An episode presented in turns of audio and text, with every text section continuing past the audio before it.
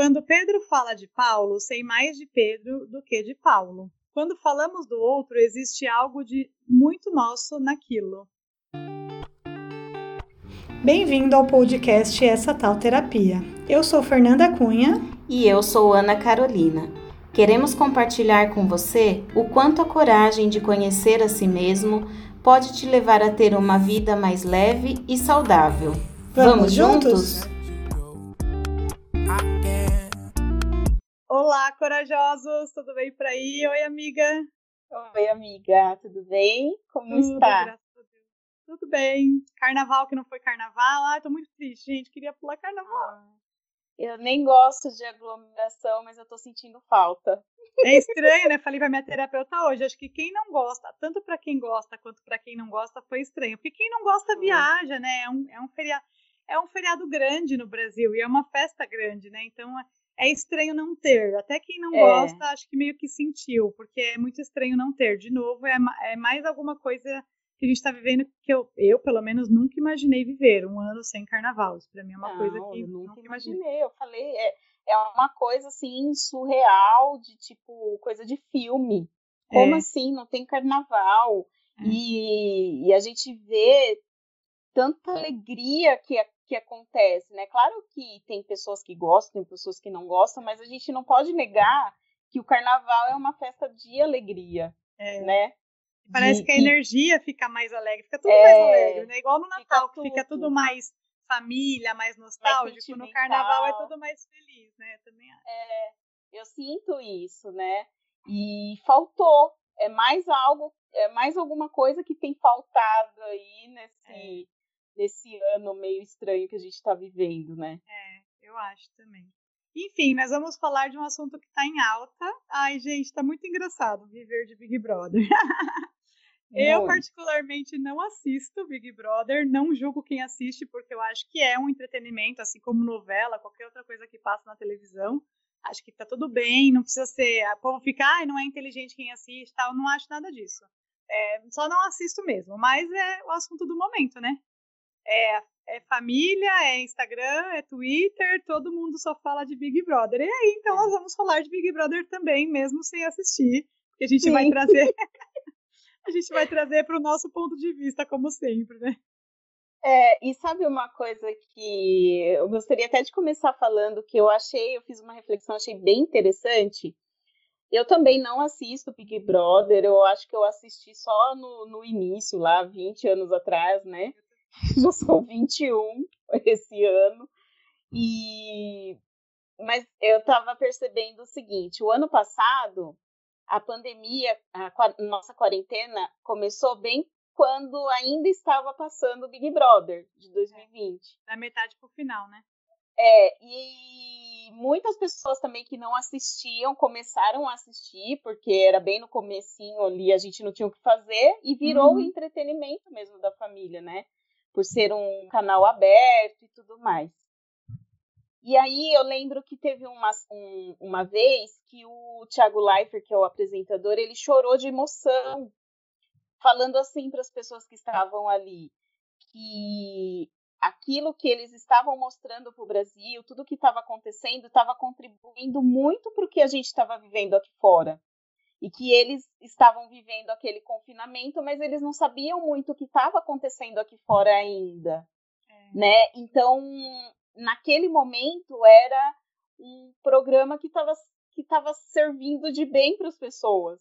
Sim. E aí um ano depois, tudo que tem acontecido lá agora está refletindo, eu acredito muito, esse ano que a gente passou aqui de pessoas que estão adoecidas mentalmente, de pessoas que estão um pouco perdidas e que por mais que estejam lá num jogo e tudo mais e que tenha toda a questão da é, da mídia em si, né, de da manipulação e tudo, são pessoas que estão trazendo um reflexo muito grande de como nós estamos vivendo esse ano, faz sentido. Do resultado de tudo isso, né? Desse o confinamento de... aí do ano Você inteiro. sente que está pesado, né? É. Não é algo que está leve, por exemplo, de quem assistiu o ano passado.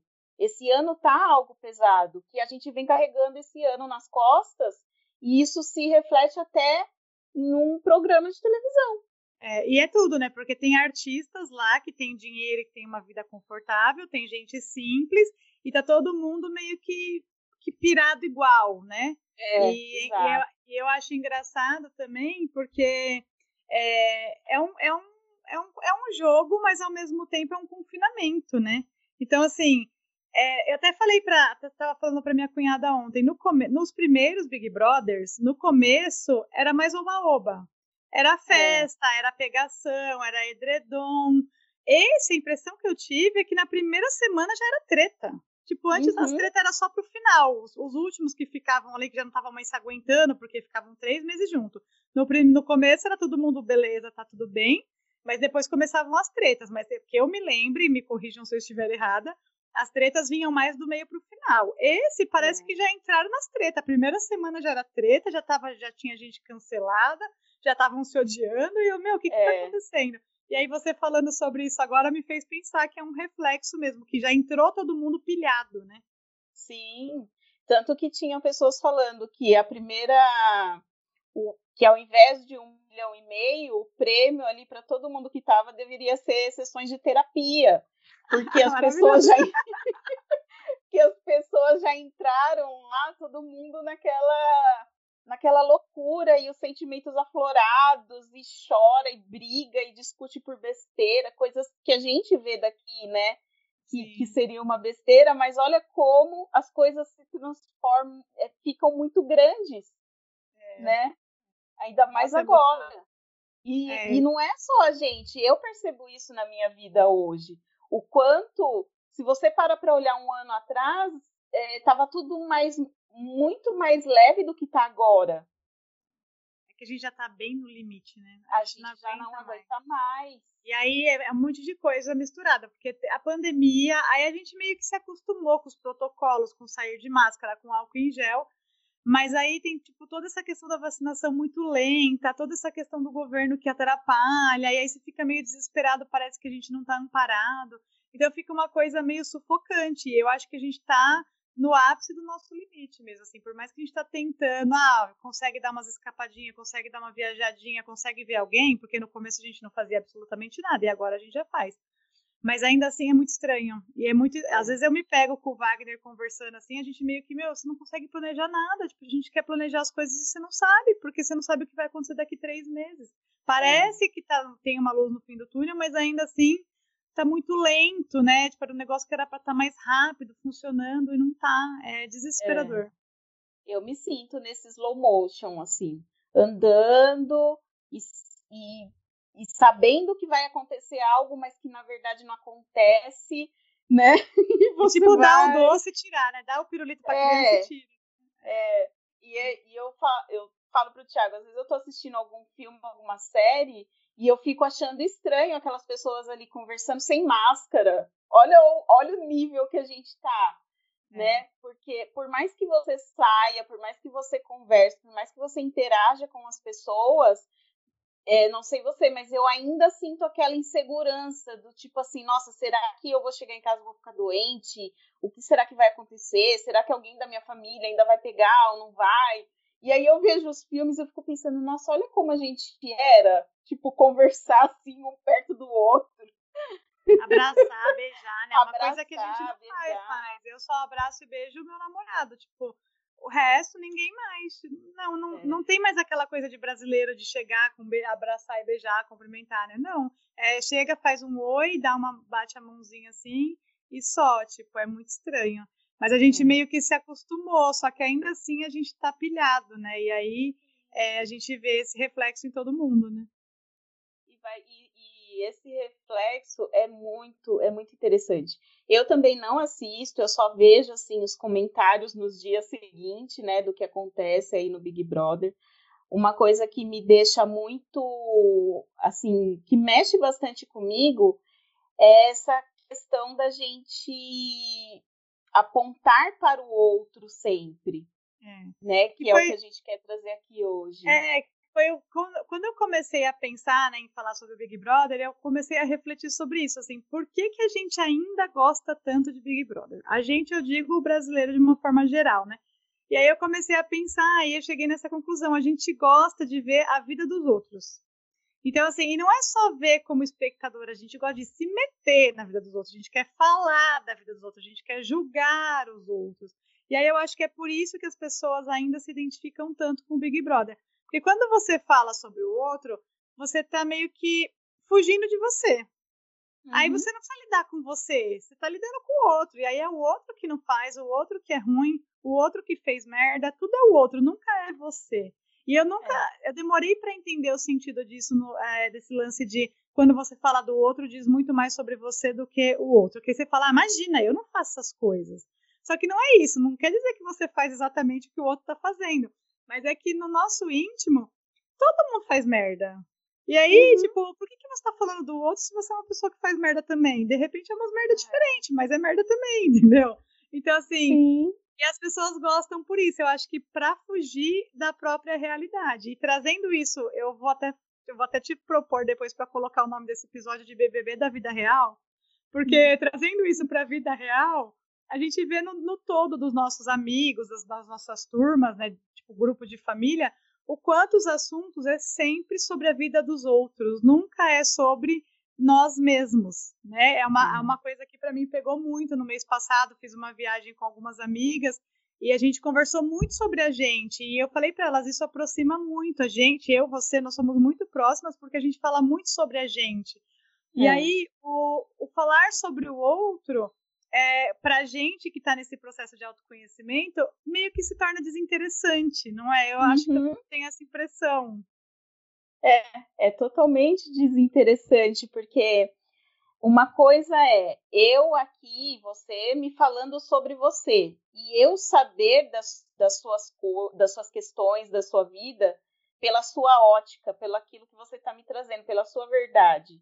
Uhum. Outra coisa é você me trazer a verdade do outro. Uhum. Não fica uma coisa vazia? Que, que a gente tem para falar do outro se a gente não tá na pele do outro, né? É, e isso eu sempre, sempre falei muito, principalmente agora, por exemplo, eu tô com um tio que perdeu a mãe recentemente, e aí é, algumas pessoas não sabem lidar. Só que eu sei, eu, eu sei exatamente o que ele tá sentindo. Porque eu já senti aquilo. Então, em, em nenhum momento, é, quando ele vier falar comigo, eu vou falar com ele sem saber da verdade que ele me traz. Sim. Eu acho que isso acontece muito com nós duas, porque a gente, nessa busca do autoconhecimento, uma sabe da outra sobre a ótica desse processo, entendeu? Sim. E aí, Ninguém quando... veio me contar sobre você, foi você que me contou sobre você. Exato. E aí isso aproxima e isso faz cada vez mais a gente perder essa vontade de conversar fofoquinha e falar sobre a planta da, da grama verde do, do, vizinho da esquina, é. É. né? E, e eu acho que por isso que as, as amizades elas acabam ficando estando um pouco mais fragilizadas até depois da viagem que vocês fizeram, a Bianca essa semana ela veio me falar, ela me mandou uma mensagem e ela começou assim, olha, eu não sei o porquê que a gente não conversa tanto, o porquê que a gente não tem tanta proximidade. E eu só consegui perceber isso depois que eu viajei com a Fernanda e com as meninas. Tadinho, tô deixando ela louca, coitada. o Ayrton às vezes me manda mensagem. O Ayrton é marido da Bianca, gente. A gente falando aqui dos nossos amigos. Eu já falei para todo mundo que quem é do nosso ciclo social ah, participa do podcast, não tem jeito. O Ayrton me manda assim: você fala muito, para de mandar mensagem pra Bianca, eu quero dormir. porque a gente entrou no. Eh, depois da viagem, a gente entrou numas de conversa profunda, assim, porque essa é uma turma, a gente. Eh, quem já ouviu o podcast sabe, eu e a Ana somos amigas desde o tempo do colégio, e essa é uma turma desde o tempo do colégio. A gente meio que se distanciou em algum momento da vida e a gente meio que se aproximou aí há uns sete anos atrás, né? E a gente se vê de final de semana, churrasco e tal, né? Na pandemia, muito antes da pandemia, muito mais. Só que aí tem essa, assim, era sempre uns assuntos meio que oba-oba. Churrasco, você não quer conversar sobre coisas profundas, você quer conversar é. sobre oba-oba, né? E é super, é. super ok. Só que aí, nessa viagem que a gente fez com algumas meninas da turma, a gente conversou muito, e aí conversei muito com a Bianca e falei muito para ela, acho que isso é uma coisa que pegou para ela. Eu falei muito para todas essas meninas da turma têm filhos, só eu e a Ana que não. E aí eu falei para elas, eu falei, eu vivo o mundo de vocês, eu sei tudo sobre criança, sobre escola virtual, sobre briga de criança, sei tudo, porque eu escuto, a gente escuta, né, quando elas contam Sim. e tal. A gente gosta das crianças, quer saber, sei quem é os amiguinhos das crianças, tudo. Só que vocês não sabem muito sobre mim, vocês não sabem nenhum perrengue que eu passei de viagem, por exemplo. Porque é como se a minha vida, por eu não ter filho, não fosse tão. É, não tivesse tanta importância. Porque é. a vida de quem tem uma família e um filho é mais importante. Não que elas tenham consciência disso, né? É tudo inconsciente. E aí falei isso pra ela, ela ficou chateadíssima. Ela falou: Meu Deus, ela até mandou assim: Eu tô chorando. Ah. Meu Deus, porque realmente, e elas não sabem mesmo, porque é. a gente, eu pelo menos não me não sentia com espaço para conversar. Você já sabe dos meus perrengues de viagem. Elas não sabiam. E aí a gente conversou muito sobre isso na viagem. E foi até legal, porque assim, coisas que eu achava que não acontecia, tipo, ah, será que como que é a relação delas com os maridos, né? Porque elas são casadas há muito tempo, eles namoram tudo desde a época do colégio. Eu achava que algumas coisas talvez não fossem tão legal na relação, porque a gente não conversava sobre isso, né? E aí, conversando nessa viagem sem os meninos, né? O nosso momentinho ali só de meninas, eu descobri que várias coisas que eu achava que não era legal, para elas é, elas, tipo, tem umas coisas bem resolvidas. E eu achei o máximo, foi, tá vendo? E é conversando, ninguém me contou. Sim, porque no, no dia a dia, na zoeira, né, fica lá no churrasco, ah, porque o fulano faz isso, o ciclano faz aquilo. Dá uma impressão de que é só uma briga, né? Fala, nossa, como que esse povo consegue é. se tolerar? e na verdade não é isso, ali é, é só um, uma fração da vida, né? Assim como é o, as redes sociais, é uma fração. E aí conversar com elas sobre isso, com elas, né? Porque as outras meninas também, foi maravilhoso e aproximou muito a gente, porque a gente falou sobre a gente o tempo todo. É, até aconteceu um episódio de duas amigas nossas desistir em cima da hora, que eu fiquei super chateada, foi mal e também. E aí, se fosse tempos atrás, eu acho que a gente teria gastado muito tempo falando sobre o que aconteceu. E não, a gente uhum. não aconteceu. A gente gastou, sei lá, 95% do nosso tempo falando sobre a gente e sobre as nossas coisas, e foi demais. E depois, com essas meninas que eu fiquei chateada, eu resolvi com elas, né? Não ficou, uhum. não ficou esse disse-me-disse. Eu, a gente conversou e aí a gente se resolveu é, individualmente uma com a outra, e ficou tudo bem. Então, assim, é, eu acho maravilhoso, eu amo esse processo de falar sobre a gente, e acho que é. cada, por isso que cada vez mais tem se tornado desinteressante falar sobre o outro, e talvez por isso eu não me interesse tanto pelo Big Brother, porque não me é. interessa muito sobre a vida das pessoas que estão ali, entendeu? É, é, é interessante, eu também não gosto, assim, quando, por exemplo, no grupo de família, né, geralmente tem, às vezes chega lá uma mensagem, uma fulana tentando falar da outra, assim, eu falo assim, gente, por que vocês não, meu, por que vocês estão vendo isso? Né? Parece uma coisa assim. Para mim, para mim não tem sentido eu ficar olhando se o outro tem faz ou está em lugares e não está.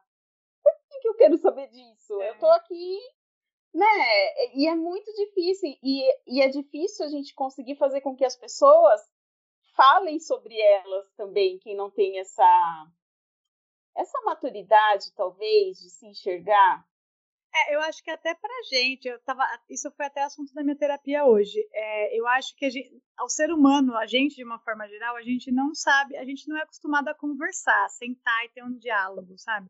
A gente meio que, acho que até as pessoas que tentam é meio difícil, assim, porque geralmente os diálogos são sobre apontar o outro, né? E aí, quando é. eu estou nesse processo de querer conversar e ter diálogos saudáveis, só que também é estranho que, por exemplo, nesse último final de semana, eu tive uma conversa com meu namorado e aí eu até falei para ele, eu falei, é engraçado que quando a gente senta para conversar sobre a gente, fica parecendo que a gente está caminhando para o fim. Que tipo assim, ah, que a gente está insatisfeito e que a gente quer terminar. Quando na verdade não, a gente está conversando para fazer dessa relação a melhor relação da nossa vida. Porque nós dois uhum. já sabemos que não conversar leva para o fim. Conversar leva adiante, entendeu? Então, assim, mas a gente fica com essa sensação. Aí até falei para ele, então toda vez que a gente quiser conversar, que a gente lembre que conversar não é o passo para o fim, muito pelo contrário, é o passo adiante. E realmente a gente conversou e ficou, tipo, tudo às claras, né? As coisas que estavam incomodando e tal. E a gente ficou mais próximo depois da conversa. Porque uhum. em vez de ficar aquela coisa incomodando, tipo, virando uma bola de neve, a gente conversou e resolveu. Assim como foi Sim. com as meninas, entendeu? Da viagem. Ao invés de eu ficar alimentando e falando mal delas e alimentando aquilo em mim, depois, quando eu voltei, a gente conversou e a gente resolveu. E aí, a nossa amizade, eu sinto que a nossa amizade, ela deu um passo adiante. Porque uhum. também foi uma uhum. conversa que eu nunca tinha tido com elas, entendeu? Tipo, um, um, tipo de conversa, porque geralmente a gente meio que, ah, deixa passar, sabe? Passou. E não, não passou, eu tava chateada, então eu falei. E aí, e falei sobre aquela técnica que a gente já falou aqui, que é sobre falar sobre a gente, né? Não fiquei é. apontando elas, eu falei sobre como eu me senti e por que que eu me chateei tanto. E aí, ah, tá bom, entendi, desculpa, a gente pediu desculpas sinceras umas para as outras e ficou tudo resolvido. Se eu não tivesse conversado, certamente eu não ia estar tá querendo olhar na cara delas, entendeu? Porque uhum. eu ia estar tá alimentando aquilo. E isso para e ficou resolvido real, assim, tipo, para mim acabou. Agora sim é um assunto encerrado e que não vai acontecer de novo. Tenho certeza que da próxima vez ou elas nem vão agitar para ir, ou se elas agitarem, elas não vão cancelar, porque elas sabem que isso me Sim. toca, entendeu? Então é muito Sim. interessante. Mas é um exercício, porque até pra gente que faz terapia, para mim, pelo menos, é muito difícil conversar. É. Não é uma coisa natural. É um exercício, até a gente já falou várias vezes, né? Que na nossa família nunca houve diálogo, é. né? É. E na minha família não tem até hoje. Eu aqui construo, então eu converso com o Thiago, a gente senta, a gente conversa. Tudo que tá engasgado é falado, né? E quantas coisas até hoje ao longo da nossa vida a gente não deixou coisa engasgada, né? É, eu são as que... pequenas coisas às vezes, né? Não precisa ser uma coisa grandiosa. É, no, no, meu trabalho eu não falava, eu não era acostumada a falar. E aí quando eu comecei a falar, é, eu, eu consegui ver o meu poder, entre aspas, né? Um poder assim de que eu tenho voz e que eu posso falar e que eu posso dar a minha opinião. Uhum. Né? E aí a gente entra num, num, numa questão que também estamos vendo aí no, no, no, Big Brother e nas redes sociais e na questão política já há algum tempo, aquilo que a gente não concorda com o outro, do outro, né? A, a nossa dificuldade de lidar com aquilo que a gente não concorda e que as redes sociais hoje em dia fizeram com que as pessoas achem que elas são as donas da razão e que eu tenho o direito de falar o que eu quiser para quem eu quiser a hora que eu quiser, é. né? E aí isso eu, eu acredito que faz a gente perder um pouco a humanidade, a humanidade no sentido assim de respeito, de olhar para o outro enquanto uma pessoa. Eu não, por mais que eu seja contra, por exemplo, ao que o presidente fala, eu não tenho o direito de é, desrespeitar, de jogar ele na boca do leão, por exemplo, entendeu? Sim, Não é. sei se, eu, se deu para entender. É. Porque eu, eu, sinto que a internet é isso, né? É ferro e fogo. Então eu jogo quem eu quiser na, na, na fornalha lá para a pessoa morrer queimada. Como se fosse, como se a gente tivesse direito sobre a vida dos outros, né? E a gente não isso. tem.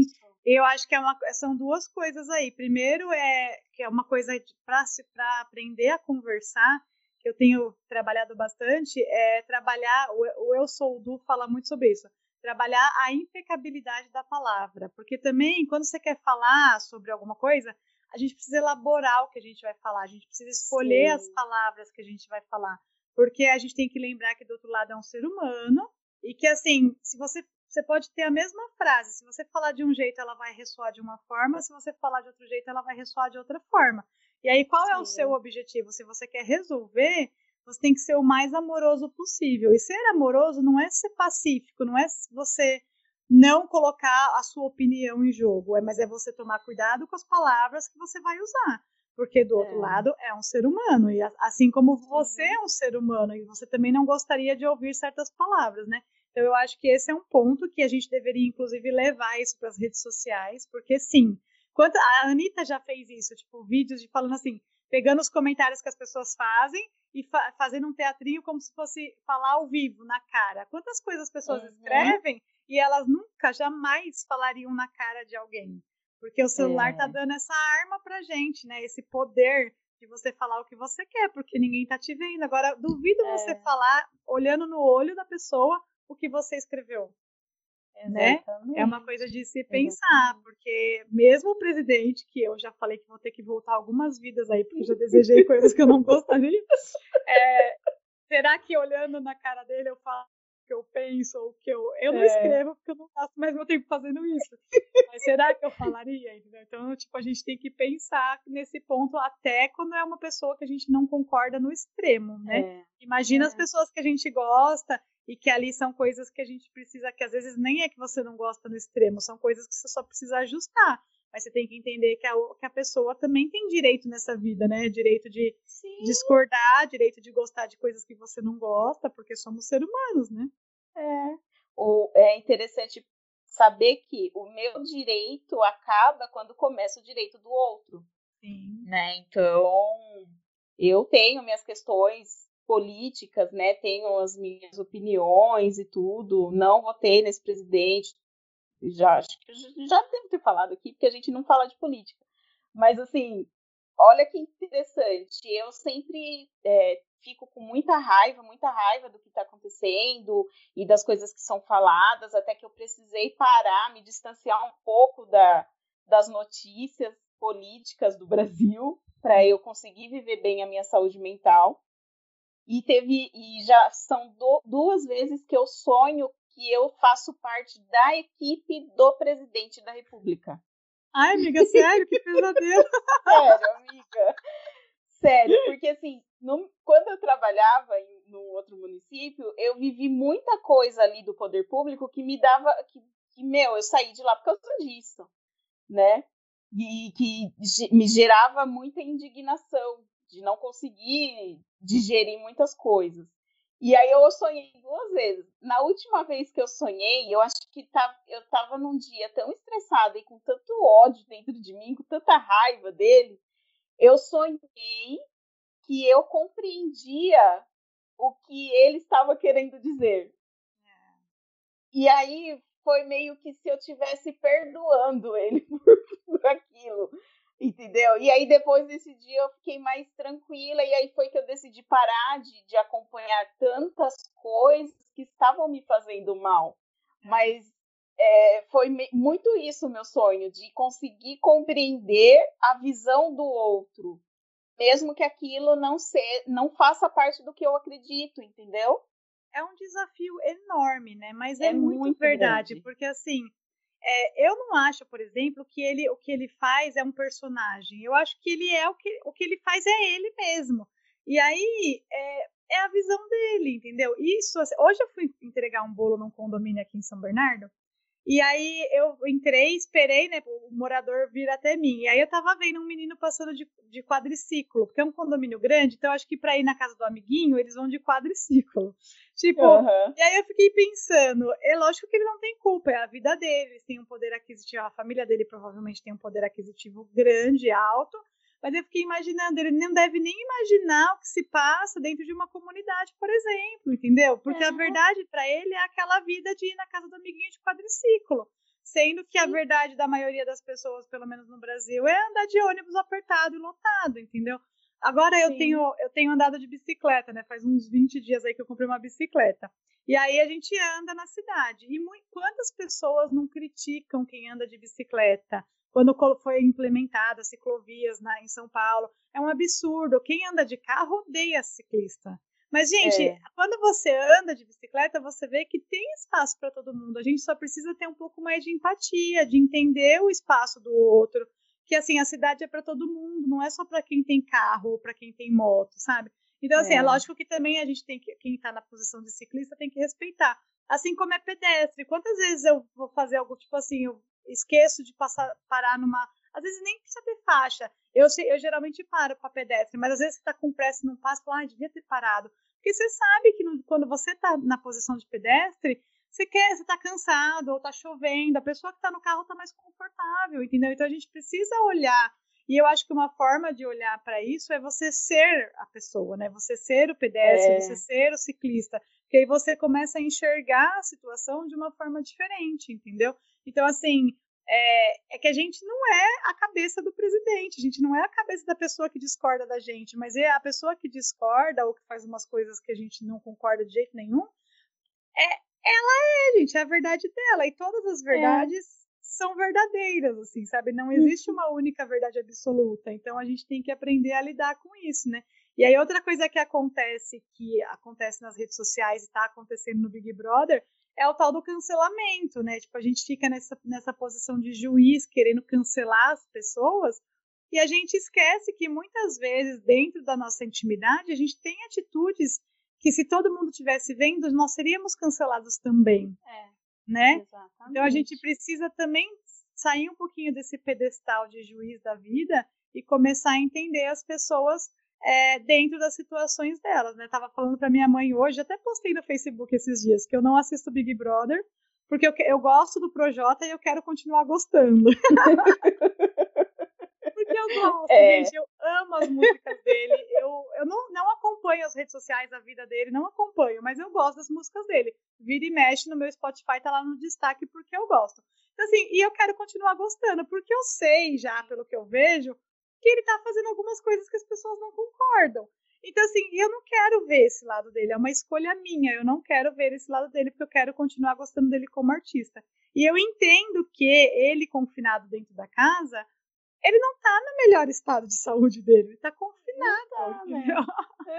e a gente. E aí, tem várias coisas por trás, né? Então, e, e aí, trazendo isso para nossa realidade, nós também estamos confinados. Não é a gente, só que a gente não está confinado 100% como um Big Brother, a gente está semi-confinado. Não tá todo mundo pirando? Você imagina quem está lá dentro 100% confinado. Ele não está sendo ele, e nenhum deles é ele, é, é, a própria pessoa enquanto está lá dentro, entendeu? Não estou querendo de defender ninguém, não sei o que, que eles estão falando ou fazendo. Mas ele, enquanto artista, eu gosto e eu quero continuar gostando. Então, por isso também eu não assisto Big Brother. É, e assim, a gente não tá totalmente confinado, mas nós já ficamos. Sim. Você lembra? No início a gente não saía para nada, Sim. né?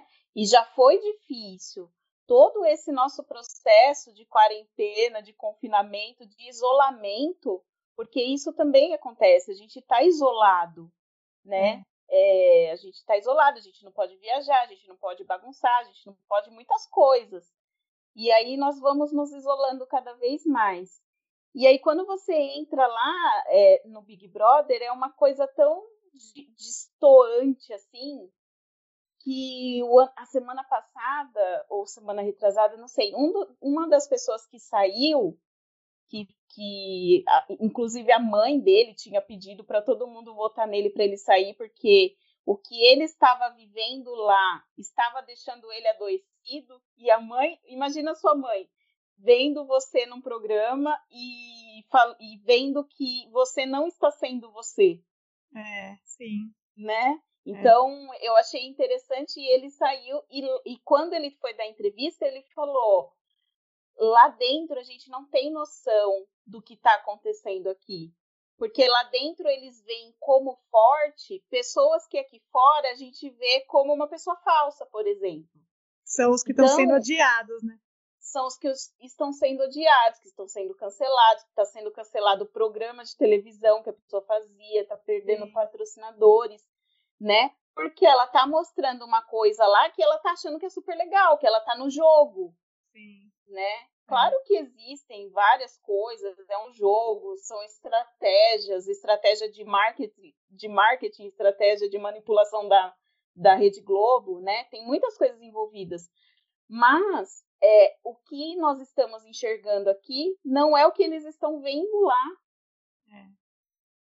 É é, muito louco, é muito louco. E isso é, é tudo, é o reflexo de tudo que a gente tem vivido esse ano. É, e para finalizar, eu fico pensando assim, que é o que você falou, é um jogo. É lógico que as pessoas elas estão sendo elas dentro de, da situação de estar confinada, né? Que é uma situação diferente de você ser de você do que você é fora da casa. E além de tudo, eu acho que a gente tem que pensar, lembrar que é um programa de televisão, o qual gera audiência, o qual gera muito dinheiro, porque é muito, muito patrocinado, dinheiro. é muita audiência, muita votação, enfim. Então tem muita coisa em jogo. Eu acho, eu não acho que eles manipulem tipo, as votações, por exemplo, mas eu acho que antes de criar o Big antes de começar, eles escolhem as peças do jogo, é, é meio que as pessoas têm, tem, já tem essa que tem mais perfil de, de é, fada sensata, essa aqui tem mais perfil de barraqueiro. Então, assim, não que eles saibam exatamente o que vai acontecer, mas eles escolhem as peças do jogo. E também eles editam o jogo. Então a gente tem que lembrar é. que isso, a não ser quem pague, que é a minoria da audiência que paga o canal para assistir 24 horas, e até quem paga não deve ficar Sim, 24 horas assistindo. É. Mas ó, o que passa na TV aberta, que é o que a maioria das pessoas assistem, é editado. Então, assim, eles escolhem uhum. o que eles vão passar. E isso também manipula de forma quem vai ser fada, fada sensata e quem vai ser o monstro da história. Então a gente precisa. É. Não estou dizendo que as pessoas podem assistir, pode, eu acho engraçadíssimo essa, essa rivalidade, essa curtição, essa votação, eu acho super legal. Mas eu acho que a gente precisa tomar cuidado é, e lembrar que isso é um programa de televisão. Assim como eu sempre falo para minha mãe, por exemplo, o programa do Luciano Huck. Eu adoro o programa do Luciano Huck, eu adoro o Lar do Cilar, por exemplo, porque eu gosto tudo que é de casa, tipo Irmãos à Obra e tal. Então o Lar do entra nesse ponto. Só, só, que assim, a gente tem que lembrar que é um programa e que o Luciano Huck, ele não é bonzinho, ele faz isso porque é. gera audiência, não é porque ele é um amorzinho, é. entendeu? É. Então assim, e não tô julgando ele por isso, porque eu acho inteligentíssimo, e se ele ganha dinheiro, bingo pra ele. Eu queria eu ter essa é. inteligência e o dinheiro que isso gera, né? Mas a gente tem que lembrar que não é ele, pessoa física, fazendo. É ele é. pensando como pessoa jurídica para gerar valor para a emissora e para ele como pessoa. Assim como é o Boninho com o Big Brother. Ele é uma pessoa gerando engajamento, gerando engajamento é uma palavra atual, né? Mas gerando é. audiência é. para televisão, que é uma empresa, gente. A gente tem que pensar Sim. o lado racional da coisa, entendeu? E é. por isso que eu vou continuar não assistindo, porque eu quero continuar gostando do projeto. é. É isso. Eu acho legal. Eu acho que pensar, a gente tem, né? tem que pensar bastante, né? se olhar, se enxergar, ir atrás da verdade do outro, né? Parar de ficar apontando o dedo para as pessoas. E a gente precisa ser aquele fósforo para baixo, né, amiga? Exatamente. Daquele meme que tem. Eu adoro é, isso, aquele né? que vai parar essa chama desse dessa negatividade, dessa onda de fofocas, né? Eu acho que isso nunca vai acabar, mas acho que se a gente diminuir e a gente parar, principalmente parar de apontar o outro, quando a gente tem mais empatia, você começa a parar de, de, de apontar o outro e lembrar que você também é um ser humano que erra e que falha, e aí focar nas, nos seus erros e nas suas falhas, acho que é muito mais útil do que ficar focando no erro e nas falhas das outras pessoas, é né? Isso. Acho que é isso. Falamos sobre Big Brother, adorei Falamos. falar de Big Brother sem assistir Big Brother. Bom, se vocês se interessaram e se vocês querem buscar algum tipo de ajuda, lembrando que a gente tem uma parceria super bacana com o Espaço Integre, que é um espaço que tem vários profissionais da saúde mental, é aqui em São Bernardo. Porém, eles fazem também o atendimento online, então dá para atender o Brasil todo, né? E que até acho que até quem está fora do país, se estiver escutando, é, é, eles são bem legais e para quem tiver interesse, e quem estiver ouvindo pelo Spotify ou pelas plataformas de música, no nosso Instagram, arroba essa tal terapia, tem um link que vocês conseguem se conectar direto com eles. E para quem está assistindo no YouTube, a Ana edita os nossos vídeos e coloca aí um QR Code, que é só você mirar a câmera do celular e também vocês já vão conseguir entrar em contato com eles diretamente. Quem é nosso ouvinte tem um, alguns benefícios que conversando com eles lá vocês vão descobrir. E eu super indico, acho que todo mundo deveria fazer terapia, inclusive. Hoje muito mais do que ontem, né? É. E amanhã muito mais do que hoje, porque tá, é. o negócio só piora. É. Ai, é isso, gente. Semana é que vem vai ser bem legal, hein? Semana que vem faz um ano que estamos no ar. Ai, eu tô quase até chorando de tanta emoção. Vamos falar sobre isso também. Espero que vocês tenham curtido. É isso, gente. Manda e-mail pra gente no essatalterapia.gmail.com conta a sua história, conversa com a gente, fala pra gente aí o que você tem feito para sua saúde mental ficar mais leve, mais tranquila. E a gente se vê na próxima semana. Até. Beijo. Tchau, tchau. Tchau, tchau.